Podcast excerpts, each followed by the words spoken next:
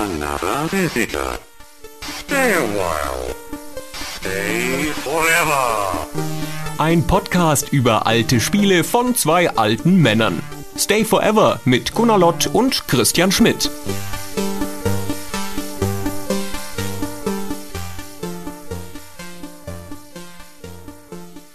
Hallo Christian. Hey Gunnar, hi.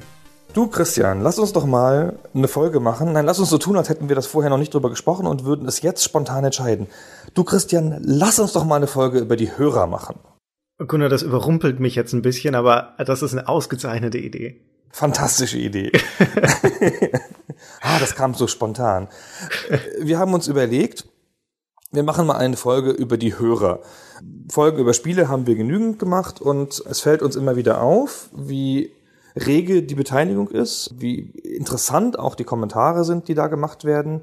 Und ähm, es wird uns auch verschiedentlich zugetragen von den Betreibern anderer Medienangebote, die sich mal zu uns verirren und dann sagen, ach, wenn wir eine so hochstehende und zivilisierte Diskussion auf unseren Webseiten auch hätten, ach, wie wären wir glücklich, ach, Christian und Gunnar, wie seid ihr privilegiert. wir ziehen offensichtlich das richtige Publikum an. Wir kennen das ja beide auch noch aus GameStar-Zeiten. Auch die GameStar hatte fantastische Leser, aber natürlich eine viel größere Bandbreite an User-Meinungen und oft natürlich auch, gerade weil sie Wertungen vergeben hat, halt auch herausgefordert, dass die Leute Widerspruch gebracht haben und das nicht immer auf zivilisierte Art und Weise. Und interessanterweise kriegen wir für unsere Podcasts und die Themen, die wir besprechen, durchaus auch Widerspruch. Gerade ein sehr abseitiger Spielegeschmack fordert da immer wieder Widerspruch heraus. Das teilen uns die Leute aber aber sehr fundiert und pointiert mit, wie ich finde. Wir haben uns mal die Mühe gemacht, nochmal durch die Kommentarspalten zu schauen und uns ein paar Kommentare rauszusuchen, die wir jetzt gesondert würdigen möchten. Also wir lesen die dann auch vor und wir haben das so ein bisschen kategorisiert, weil die meisten Kommentare fallen in ganz spezifische Kategorien und das ist ganz interessant, weil das ziemlich damit unseren Themen korrespondiert. Also es gibt natürlich Kommentare, die uns, meistens Christian, kritisieren was? Wegen irgendwelcher Fehler, die gemacht worden sind oder irgendwelcher Sachen, die wir vergessen Angeblicher haben. Angeblicher Fehler. genau. Die uns missverständlich kritisieren. Dann gibt es Kommentare, die uns bewerten, was ja auch immer nett ist, ja. Medienangebote müssen bewertet werden. Dann gibt es ganz, ganz, ganz viele Kommentare, die ihre eigenen Erfahrungen mit uns teilen und die halt ihren Take auf das Spiel beschreiben oder ihre Erlebnisse mit diesem spezifischen Spiel, das wir besprochen haben was auch immer sehr schön ist, was uns besonders immer da freut, in, insbesondere mich als alten Mann, wenn dann da so 20-Jährige schreiben und sagen, sie haben von diesem Spiel noch nie gehört. Aber das war ja interessant, wie wir das aufbereitet haben. Das ist wahr. Und dann gibt es noch natürlich Insider-Jokes, die sich halt natürlich auf irgendwas beziehen, was wir mal gesagt haben. Und dann gibt es noch eine ganz besondere Kategorie von Kommentar, die ich noch nie anderswo gesehen habe bei anderen Podcasts. Und nämlich, das ist das Teilen der eigenen Situation beim Hören. Ja, das stimmt. Und das finde ich, das sind meine Lieblingskommentare, ehrlich gesagt, wenn dann Leute erzählen, wo sie diesen Podcast hören und bei welchen Tätigkeiten. Genau, auf welche Weise auch. Das heben wir uns zum Schluss auf. Genau, das heben wir uns bis zum Schluss auf. Wir würden das jetzt einfach mal so ein bisschen durchgehen und aus diesen verschiedenen leichten Kategorien besonders schöne Kommentare rausziehen. Christian, magst du anfangen? Ja, fangen wir doch gleich mal mit dieser Kategorie der Bewertungen an, die du vorher genannt hast. Also wenn, wenn Leute ihre Meinung generell zu der Episode sagen. Wir haben so hauptsächlich die, die letzten drei, vier Episoden durchgeschaut und da fällt eine, die, die wir jetzt gerade schnell mal zitieren wollen, ist von Anym, zu dem wir eh gleich noch was sagen müssen, weil er von unseren sehr vielen geschätzten Usern einer der besonders geschätzten ist. Der schrieb zu unserer Folge über die Frühwerke von großen Spielefirmen. Das war von den weitergefassten Folgen bestimmt meine liebste bisher. Ein wunderbarer Podcast. Am Ende fällt's etwas ab. Blizzard passt nicht wirklich zu den anderen. Da hätte man vielleicht lieber noch einen gescheiterten Publisher aus den 80ern hinzugenommen, vielleicht Interplay. Wobei die Idee einer Fortsetzung dieses Formats sicherlich auch ihren Reiz hätte. Der Anim ist quasi inoffizieller Mitarbeiter schon unseres Podcasts, weil er immer die Show Notes schreibt, also diesen Teil am Ende des Blog-Eintrags dazu, wo es halt darum geht, wo man noch Sachen nachlesen kann, also den Service für Nachleser oder Service für Nachspiele. Da bin ich ihm besonders dankbar für, weil das nämlich meine Aufgabe wäre in unserer Aufgabenverteilung. Und ich, wenn ich das mache, etwa die Hälfte vergesse. Hm. Und so hat das auch historisch angefangen übrigens. Ich habe das nämlich selber gemacht. Und Arnim hat etwa die 50 Prozent dazu geschrieben, die ich vergessen habe in den Kommentaren. so ein bisschen passiv-aggressiv, wie ich finde, so. Übrigens, bla bla bla. Und das hat dann äh, eine Eigendynamik gewonnen, die dazu geführt hat, dass er das jetzt selber macht ich hätte gesagt, er war unser erster Fan. Ich hoffe, ich trete mir jetzt nicht zu nahe mit diesem Wort, aber er war derjenige, der schon bei den ersten Folgen ausführlich kommentiert hat, seine Meinung zu jeder Folge geschrieben hat, sein eigenes Erleben geteilt hat und äh, das mit einer großen Regelmäßigkeit und der sich auch in der Diskussion beteiligt hat. Und nachdem er dann auch diese Korrekturen geschickt hat, dachten wir irgendwann, hey, vielleicht können wir ihn direkt einspannen sozusagen und ihm vielleicht auch eine Freude damit machen, dass wir ihm die Folge als erster schicken, er sie als erster hören kann und dafür dann die Shownotes mit uns teilt. Und das ist auch in der Regel so, wenn irgendwie Zeit ist, schicke ich ihm die Folge, sobald sie fertig ist. Auch wenn sie dann noch nicht live ist, damit er ein bisschen Vorlauf hat, um die Shownotes zu machen und damit er sie privilegiert als erster hören kann. Anym, an dieser Stelle nochmal vielen Dank. Übrigens bewertet der jede einzelne Folge, wo wir gerade in der Bewertungskategorie sind. Und immer mit, also nicht, also nicht mit übermäßiger Rücksichtnahme immer, finde nee. ich.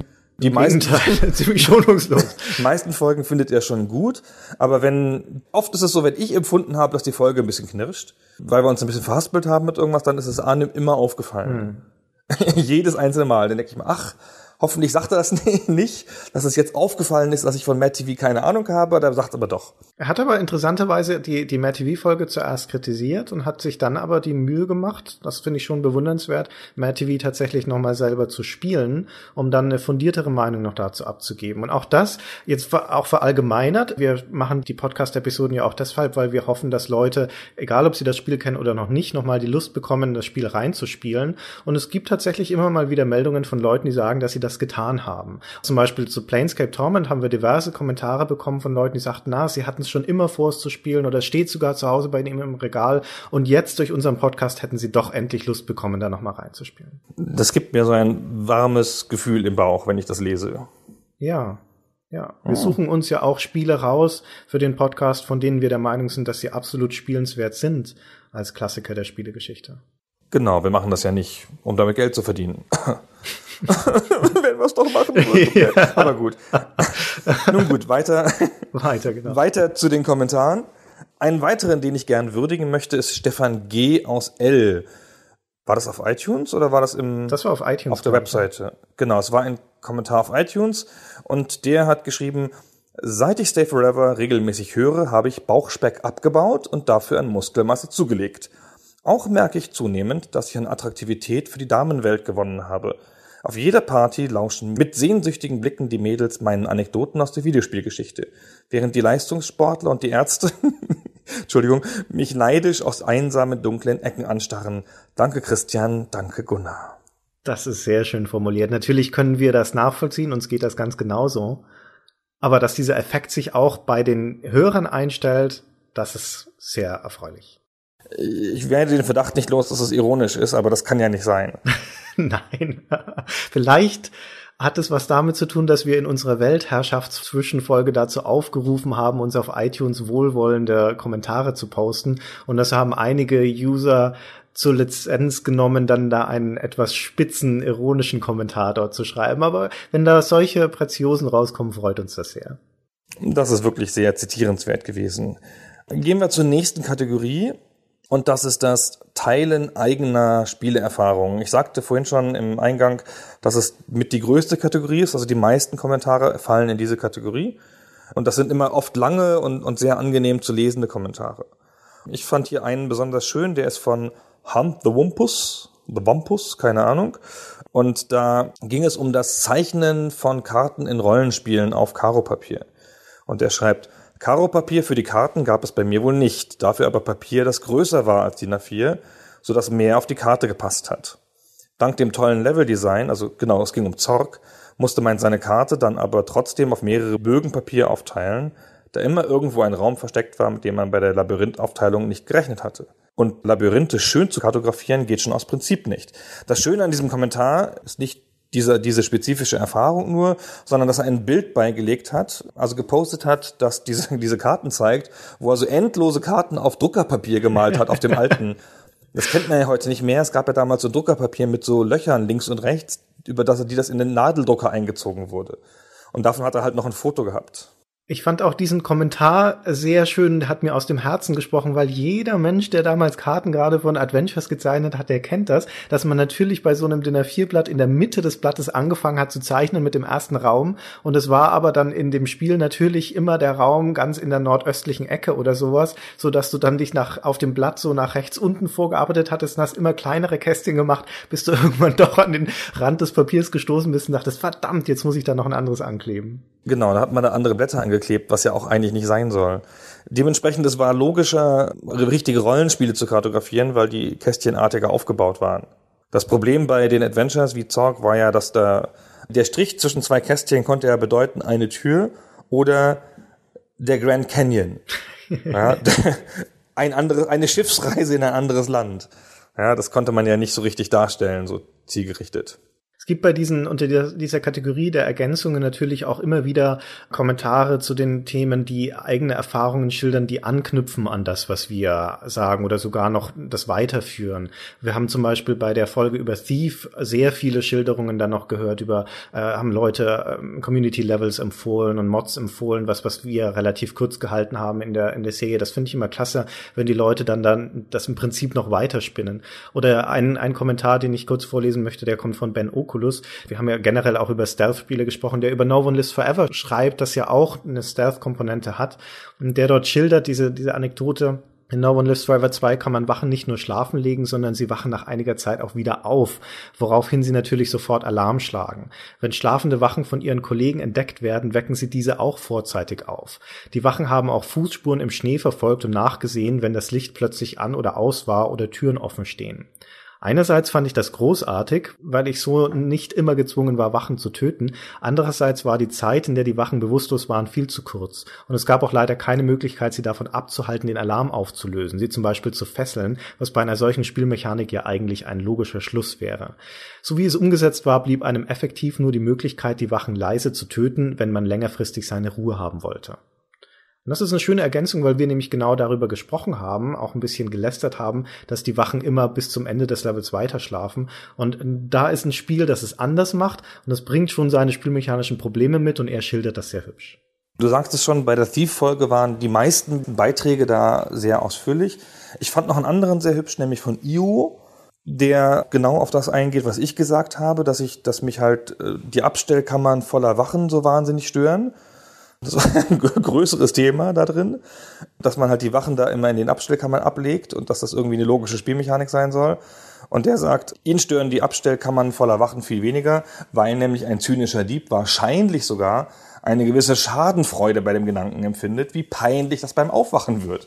Besonders wenn sie vom Hausherrn gefunden wurden und insbesondere natürlich in Spielen wie Skyrim, wo das schön funktioniert, weil man kann den Opfern auch noch die Kleidung abnehmen ähm, Sir, das ist nicht, wonach es aussieht. Wir wurden hier heimlich von einem Dieb herangeschleppt und ausgezogen. Wir sind nicht blöd. Das ist eine, nee, wir machen eine Orgie. Es ist eine Orgie. Super. ja. Sehr schön aufgenommen mit einer eigenen Erfahrung, also mit einer eigenen Idee dazu ergänzt. Ja. Das fand ich sehr nett. Aber müsste das nicht wunderbar zu deiner Spielwahrnehmung passen, dass man sich diese Geschichtchen, dieses Narrativ im Kopf zurechtlegt? Genau, das hat er nämlich auch gemacht, nur, nur auf eine andere Art. Ich mache das ja auch in Spielen, wenn mich was aktiv stört und ich trotzdem weiterspielen muss aus verschiedenen Gründen, dann denke ich mir eine Geschichte aus, die drumherum führt. Und das hat er auch gemacht. Ja. Also sein ist natürlich krass unlogisch, aber ist ja, ist ja egal. Es ist ja ehrlich gesagt genauso berechtigt anzunehmen, dass der Dieb das aus Kalkül macht, wie das es aus Schadenfreude macht. Ich springe mal bei diesem Thema der Ergänzungen nochmal zurück zur Zorg-Folge, weil da ist auch ein sehr schönes Beispiel dafür, das zeigt, dass unsere User auch, auch manchmal das Talent dazu haben, das, was wir in eineinhalb Stunden so ausrollen, dann in ein oder zwei kurzen Sätzen zusammenzufassen. Also schon auf fast so ein bisschen analytische Herangehensweise. Equinox zum Beispiel hat dazu geschrieben, Zorg ist für mich das, was ich als Stephen Hawking-Phänomen bezeichne. Denn genau wie Stephen Hawkings Bestseller Eine kurze Geschichte der Zeit wurde Zorg gekauft, um es im Schrank stehen zu haben, weil der Besitz ein Statement ist. Nur tatsächlich gelesen, gespielt hat es kaum einer und wenn, dann nicht weiter als bis zum dritten Kapitel. Ja, und das würde ich, glaube ich, so unterschreiben. Für die meisten Leute ist Zorg etwas, was man, nehme ich jetzt mal an, was, was man einfach gespielt haben muss, gerade damals, aber vermutlich haben so wenige Leute wirklich zu Ende gespielt. Kann ich mir auch nicht vorstellen, weil es halt sehr absurd ist auf seine Art. Und klar war die Zielgruppe damals anders, aber absurde Sachen haben sich ja nie so massenmarktmäßig durchgesetzt, wie sich Zorg massenmarktmäßig durchgesetzt hat. Hm. Bleiben wir mal bei der, bei der, bei der Zorg-Folge und Ergänzungen Wuslon schreibt, ich habe Zorg nie gespielt, aber viel davon gehört. Was mich immer gewundert hat, wieso gibt es darin das Wort Gru? Denn ich kenne das Kunstwort aus einem anderen Zusammenhang, nämlich aus der Gru-Paradoxie. Und ich finde es sehr interessant, dass Gru als Monster in einem Spiel auftaucht. Und da gibt er noch einen, einen, einen Link an. Und ich habe dann eine halbe Stunde damit verbracht, mich durch einen Wikipedia-Text zu lesen, der sich mit logischer Induktion beschäftigt, wo die Group-Paradoxie erklärt wird. Hatte ich noch nie zuvor gehört in meinem Leben. Ja, noch, wieder noch was nie, dazu aus den, aus den 50ern. Und dann kommt der nächste User um die Ecke, Dan Cutter, und sagt, haha, schon in der Dying Earth Saga von Jack Vance wird im zweiten Band, The Eye of the Overworld, das Wort Gru erwähnt und das Buch ist von 1966, also muss es ja wohl daher kommen. und das hatte ich sogar gelesen, die Dying Earth Bücher, alle und hatte da keine Erinnerung mehr dran. Ich weiß nicht, wie mir das entgehen konnte. Also wir halten fest, das Wort Grew gab es auf jeden Fall schon vor Zorg. Ja, genau. Ich kann noch mit Internetwühlwissen noch beitragen, dass das Verb to grew im Mittelenglischen bedeutet zittern, schaudern. Und das würde ja wunderbar passen zu dieser schrecklichen Kreatur der Grew. Vielleicht hatte der Jack Vance es aus dem Mittelenglischen entlehnt. Das ist wahrscheinlich richtig. Sehr hübsch beobachtet. Hast du wieder gegoogelt, heimlich? Habe ich heimlich gegoogelt, aber damit hat wieder Stay Forever die Nase vorn in diesem intellektuellen Rennen. Und äh, gucken wir mal, ob dann wieder schlaue Kommentare von unseren Usern darauf kommen. Genau, noch eine kleine Ergänzung zum Thief-Podcast von Muff Mamor. Die Namen unserer User sind natürlich nicht besser als, als die Namen anderer User auf anderen Webseiten, sage ich mal. Nein, das stimmt. Als die beiden Herren über das Problem mit den Wachen in Thief geredet haben, wurden die beiden Batman-Spiele nicht erwähnt. Denn dort reagieren die übrigen Wachen auf ausgeschaltete Verbündete und wenn einem nur noch ein oder zwei übrig sind, verfallen sie sogar in Panik und schießen unkontrolliert auf sich bewegende Schatten und so weiter. Hm. Das hat mich schwer getroffen, ehrlich gesagt, weil die Batman-Spiele habe ich sehr geliebt, insbesondere das erste. Und da bin ich überhaupt nicht drauf gekommen, lustigerweise, das in die Schleichecke zu tun, weil das für mich so ein Prügelspiel war. Also da macht man ja diese elaborierten Kämpfe, God of War mäßig, gegen so sechs Gegner, die von allen Seiten ankommen. Ich wäre nicht darauf gekommen, das unter Stealth einzuordnen. Ich auch nicht, um ehrlich zu sein. Aber ein anderes Spiel, das man auf jeden Fall unter Stealth einordnen kann, ein modernes und das wir auch leider vergessen haben, ist Mark of the Ninja, dieses 2D-Schleichspiel. Und da ist es nämlich ganz genauso, dass da auch die Wachen dann in Panik verfallen und auch um sich schießen und dass man das auch als strategisches Element einsetzen kann, als, als taktisches Element, indem man den Wachen Angst einjagt. Und tatsächlich muss man an dieser Stelle nochmal festhalten, Mark of the Ninja ist das Schleichspiel, das meiner Meinung nach am besten funktioniert, gerade weil es auch 2D ist. Es ist ein fantastisches das Spiel kann ich jedem nur empfehlen und dort macht das Schleichen ganz großen Spaß. Genau, ich habe vergessen, welcher User das erwähnt hatte, aber das, den lassen wir jetzt mal aus. Schade, der eine, den wir nicht berühmt machen, tut mir leid, für diese freche Bemerkung, uns auf diesen kleinen Fehler hinzuweisen, das strafen wir jetzt mit Missachtung. Kommen wir zur nächsten Kategorie von User-Kommentaren, zu den Insider-Jokes. Oh ja, das ist natürlich immer sehr schön. Die Leute hören sich ja ausführlich unsere Podcasts an, viele Leute mehrfach und bemerken dann die kleineren Sachen, die wir marottenhaft immer wieder machen. Also es wird, gibt natürlich unzählige Kommentare zu der Tatsache, dass ich oft Wurscht sage. Die zitieren wir jetzt nicht alle. Alles, äh, hat das einmal hervorgehoben. Der hat, ich glaube, es war auch bei der Thief-Folge oder bei unserer zweiten Folge in diesem Jahr, wo er schon urteilend über das angebrochene Jahr 2013 sagte, der Wurstfaktor ist heuer ja erstaunlich gering. Dass das also schon seinen eigenen Begriff bekommen hat damit, offiziell der Wurstfaktor, und dass wir uns schon dafür kritisieren lassen müssen, dass wir nicht häufig genug Wurst sagen, das ist schon erstaunlich. Das war, glaube ich, zu der Zorg-Folge, wo ich überhaupt keinen Grund hatte, Wurst zu sagen, weil ich so viele interessante Sachen gesagt habe und du nicht. Bei allen anderen Folgen sagst du ja, ja so habe ich das auch in Erinnerung. Abseitige Theorie und dann muss ich halt Wurst sagen. Was bleibt mir anderes übrig?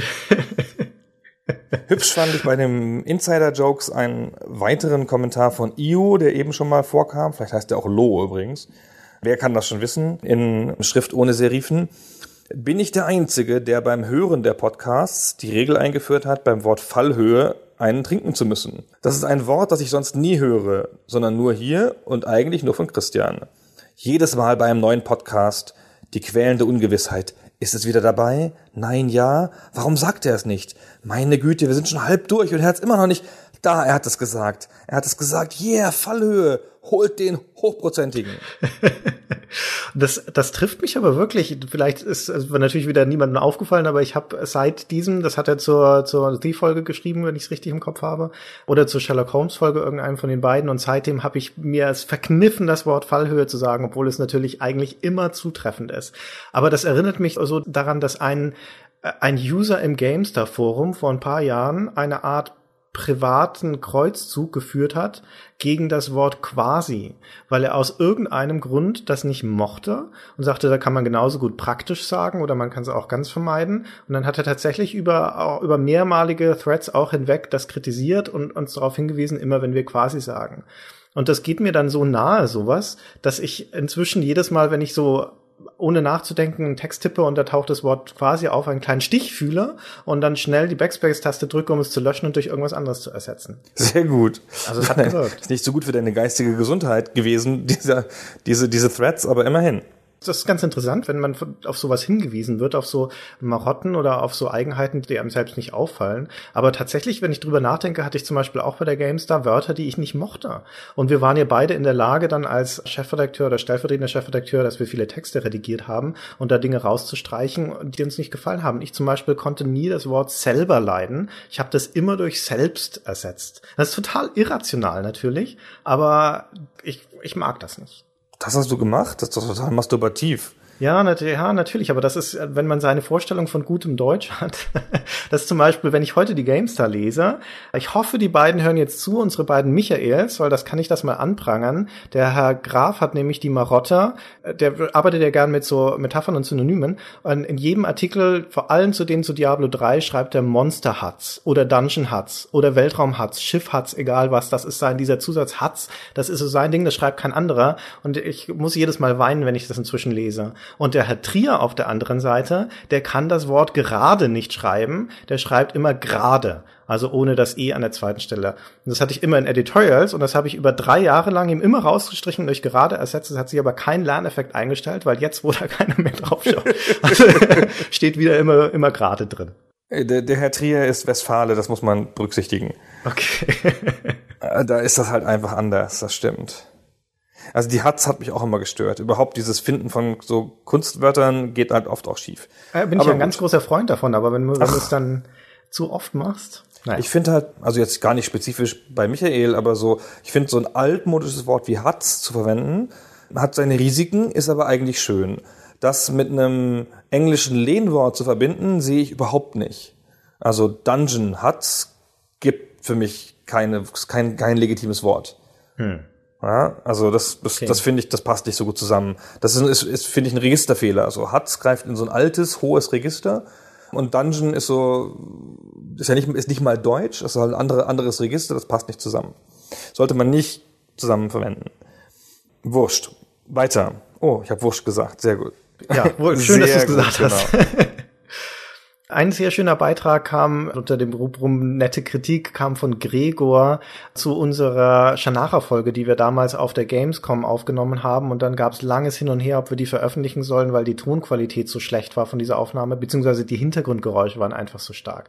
Und dann haben wir es doch online gestellt und dann schrieb Gregor schnippisch anbei ein paar Vorschläge, wo ihr den nächsten Cast aufnehmen könnt. Erstens unter den Niagara-Fällen. Zweitens auf einem Alarmsirenen-Testgelände. Drittens auf dem Flugfeld des Frankfurter Flughafens. Viertens unter dem Triumphbogen in Paris. Ja. Machen wir. Dem ist nichts, hinzu, nichts hinzuzufügen, außer was ist denn ein Alarm-Sirenen-Testgelände? Das ist ja wohl super. Ja, gibt es sowas? Das habe ich nie gedacht, dass Alarmsirenen getestet werden müssen. Müssen sie aber, aber natürlich, wahrscheinlich, ja. klar. Vermutlich auch in Westfalen. Das würde einiges erklären. Momo, einer unserer geschätzten Hörer, hatte sich die Folge angehört, in der ich zwei Meinungskästen in, in anderer Leute Zeitschriften auf Adjektive reduziere, um einen Punkt zu machen. Und dann hat er einfach seinem Post Adjektive über Stay Forever angefügt. Und zwar intelligent, größenwahnsinnig, humorvoll, unhörbar, in Klammern Tonqualität, streitlustig, sich wiederholend, in Klammern Anekdoten, faszinierend, erkenntnisreich, fragwürdig, in Klammern Christians Theorien zu spielen und Gunnars Geschmack. Liebenswert, grandios und vor allem zu kurz. Das ist natürlich eine Frechheit.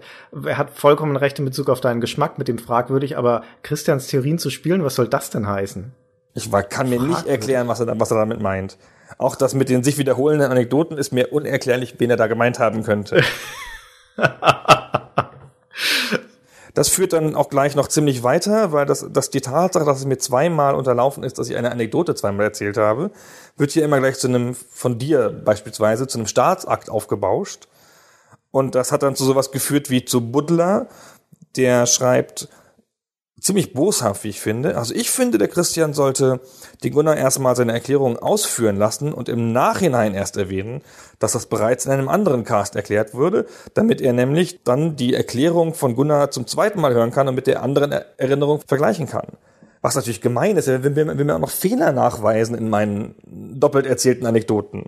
Das ist auch ein bisschen eine äh, exotische Herangehensweise an das Thema, glaube ich. Aber nun gut, er hätte die Bressot-Anekdote gerne ein zweites Mal gehört. Das sind aber, das muss man schon dazu sagen, die Anekdoten, die, die du im Laufe deines langen Lebens angesammelt hast, die sind ja geschliffen wie Edelsteine inzwischen. Das sind ja schon die Preziosen, Prez, Prez, Preziosen, sagt man das so, deine Erfahrung. Und damit dann natürlich auch sehr hörbare Anekdoten. Die kann man durchaus zwei, drei, viermal anhören spezifisch die Bressot-Anekdote, da sind mir dann Leute hinterher beigesprungen in verschiedenen Kommentaren und haben erzählt, dass sie auch großen Erfolg auf Partys mit der Bressot-Anekdote haben. Und das also haben bestimmt vier Leute unabhängig voneinander gesagt, dass sie diese Anekdote jetzt auch immer erzählen. Was siehst du, das ist eine Multifunktionsanekdote. Das ist, vielleicht solltest du ein Büchlein mit Lebensweisheiten rausbringen, so kleine Anekdoten, die einem im, im Alltagsleben helfen. Gute Idee eigentlich. Wenn man das kombiniert mit dieser Szene vorher, von dieser Party, wo man muskelbepackt dasteht und wird von den Ärzten aus der dunklen Ecke neidisch angeschaut und dann, dann in diesem Moment, wo dir schon sowieso schon der Raum gehört, erzählst du die Bressot-Anekdote.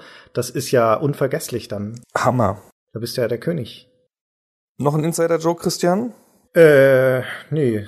Oder eine, eine Anmerkung? Also es wird natürlich hin und wieder was gefordert, wie zum Beispiel, dass Simon Hofmann auf Facebook mal forderte, dass es eine weitere Kickstarter-Folge geben soll. Oder dass der Herr Großhirn auf iTunes anmerkte, dass mein Mikro scheiße sei. Vielen Dank. Wir arbeiten daran. Oder dass Lighthäuser auf iTunes unsere gute Vorbereitung lobte. Ja, vor allem, weil er sagte, das fand ich so äh, äh, strange, um ehrlich zu sein, weil er sagte, ach, und es wird auch nicht gegessen. Riesen Pluspunkt.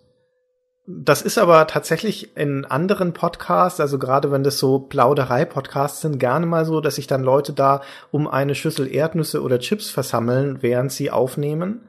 Und offensichtlich hört man das dann. Und wir machen das nicht. Wir trinken höchstens mal ein Bier nebenbei. Ja, und das auch immer sehr leise eigentlich, finde ich.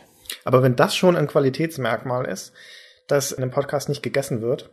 das, das wirft kein gutes Licht auf die deutschen Podcasts. Ja, da können wir die verschwurbelsten philosophischen Exkurse machen, das ist den Leuten egal. Aber dass bei uns nicht gegessen wird, das wird lobend hervorgehoben. Sehr gut. Und das war sogar ziemlich hart, weil wir haben ja, als wir bei Game One waren, hatten wir ja diesen Kuchen mitgebracht mhm. und haben den die ganze Zeit nicht angerührt beim, beim Podcasten. Wir mussten uns das verkneifen, genau. Ja. Oder hatten wir vorher gegessen? Und, und nee, haben wir hinterher gegessen erst, oder? Hinterher haben wir ihn gegessen, genau. Der genau. stand die ganze Zeit daneben ja. und warf uns so lockende Blicke zu. Der Kuchen. Gut, ehe sich Christian weiter verrennt, ja. kommen wir zur letzten Kategorie der Kommentare, die wir in dieser Folge würdigen möchten. Und das sind die Wo bin ich Momente. Und die Wo bin ich Momente zielen halt darauf ab, zu sagen, in welcher Situation man ist, wenn man den Podcast hört. Ja, sehr schön. Alex zum Beispiel sagt, normalerweise höre ich die Folge nur so nebenbei aber diesmal habe ich mich einfach auf die Couch gesetzt und nur zugehört. Ist doch irgendwie eine ganz andere Erfahrung. Es ging um die Thief-Folge, die ihm offenbar besonders gut gefallen hat. Das muss man sich mal vorstellen. Dieses Bild, das man normalerweise nur vor Augen hat, wenn Leute irgendwie klassische Musik hören, dass sie sich mit einem Glas Wein in ihrem Ohrensessel zurücklehnen, um so das aufnehmen zu können, das Audioerlebnis. So ähnlich stelle ich mir das jetzt vor, dass sich da jemand bewusst hinsetzt und nur eineinhalb Stunden lang unserem Podcast lauscht. Das ist das ist absurd. Mhm, das finde ich auch sehr schön. Viele Leute haben, haben erzählt, obwohl ich das jetzt beim Suchen nicht mehr gefunden habe, dass sie beim Putzen den Podcast hören. was ich vage irritierend finde, aber was natürlich eine logische Kombination ist. Das kann ich noch verstehen, ja. Also erstaunlich viele Leute schreiben uns, wo sie den Podcast hören. Also das scheint für die Leute eine sehr mitteilenswerte Sache zu sein. Gut, hören wir natürlich immer gerne. Was häufig kommt, ist im, im Zug, auf der Fahrt im Auto und solche Geschichten. Auch beim Putzen, wie du schon sagtest. Aber tatsächlich das, was am allerhäufigsten erwähnt wird, und ich bin mir bis heute nicht sicher, ob das ein Kompliment ist oder nicht, ist, dass die Leute das beim Einschlafen hören. Und dann gerne auch mal auf mehrere Abschnitte, weil sie halt dann tatsächlich zwischendurch einschlafen. Hier ein paar Beispiele. The Flow 94 auf iTunes schreibt zum Beispiel, ich höre den beiden am liebsten kurz vor dem Einschlafen hinzu. Oder Flava 13 auch auf iTunes schreibt, ich höre es immer abends im Bett und düse dabei ein. Oder Sarah K. schreibt, ich höre es abends vorm Einschlafen bis zum Status, ich krieg nichts mehr mit, ich penne. Und interessanterweise schrieb uns Thorsten Rauer, mein Baby schläft immer beim Podcast ein und dann kann ich in Ruhe zuhören. Das liegt an deinen Monologen, Christian. Das liegt an deiner sonoren Stimme, Gunnar. Ja, wahrscheinlich ist es das. Das ist aber eigentlich ein also, schönes aber, Schlusswort, finde ich fast schon. Naja, ich, das, das Interessante oder das Erschreckende daran ist, dass unser Podcast offensichtlich einschläfernde Wirkung hat. Naja, das, das lese ich da raus. ich weiß nicht, ob du zuweilen Hörspiele beim Einschlafen hörst, was ich zuweilen tue, und das geht leider nicht. Das ist genauso wie das Podcast hören man schläft dann halt ein und weiß am nächsten Morgen nicht mehr, wo man war. Und dann hört man sich mühsam bis zu an der Stelle und denkt, ah, kenne ich schon, kenne ich schon, kenne ich schon, kenne ich schon. Ach, jetzt bin ich wieder drin. Und das ist ein bisschen, ein bisschen schwierig, finde ich. Einen Kommentar wollte ich noch vorlesen, den wir vergessen haben, weil nämlich ein Mike Menke, das passt jetzt nicht ganz dazu, aber das ist so ein schöner Kommentar, der sagte, er hat bei Google einen Bildprojekttitel gesucht, nämlich Stay Forever, und ist, ist darauf auf den Podcast gekommen, ist, dann ist ihm aufgefallen, dass er unsere Namen kennt aus der GameStar und jetzt hört er immer den Podcast. was ein ziemlich intellektueller Weg ist, sich unserem Podcast zu nähern, was ich aber sehr hübsch finde. Das ist äh, tatsächlich, ich weiß nicht, ob ich das schon mal erzählt habe, vielleicht äh, wiederholen sich meine Anekdoten auch, aber mir ist auch vor Monaten ein Kollege in der Arbeit über den Weg gelaufen, als ich gerade mein Stay Forever T-Shirt anhatte. Und dann sagte er, oh, du bist von, von Christian, du bist bei Stay Forever, ach, jetzt kann ich die Verbindung herstellen. Tolle Folge über Ultima habt ihr gemacht. Und dann sagte ich, ah ja, okay, kennst du kennst das wahrscheinlich auch noch von, von GameStar uns damals? Und sagte er, nee, er hätte einfach nach Ultima gegoogelt und wäre dann bei uns beim Podcast gelandet. Das ist meine großartige Suchmaschinenoptimierung, Christian. Ja, offensichtlich, aber es wirkt. Das ist ja schön. Gut. Ich habe alles gesagt, was ich dazu sagen wollte. Es gibt natürlich noch viel, viel, viel, viel mehr Kommentare. Entschuldigung an allen, alle Leute, die wir jetzt nicht erwähnt haben. Auch die restlichen Kommentare sind sehr super. Ja, wir hören immer gerne weitere Kommentare, lesen immer gerne weitere Kommentare dazu, wenn Leute das beim Einschlafen hören oder wo sie es generell hören. Und ach, generell alle Arten von Kommentaren. Genau, mein Baby schläft immer beim Podcast ein, dann kann ich in Ruhe zuhören. Insofern schlaf weiter, liebes Baby. Tschüss. ja, wurscht, um das nochmal zu sagen. Und tschüss.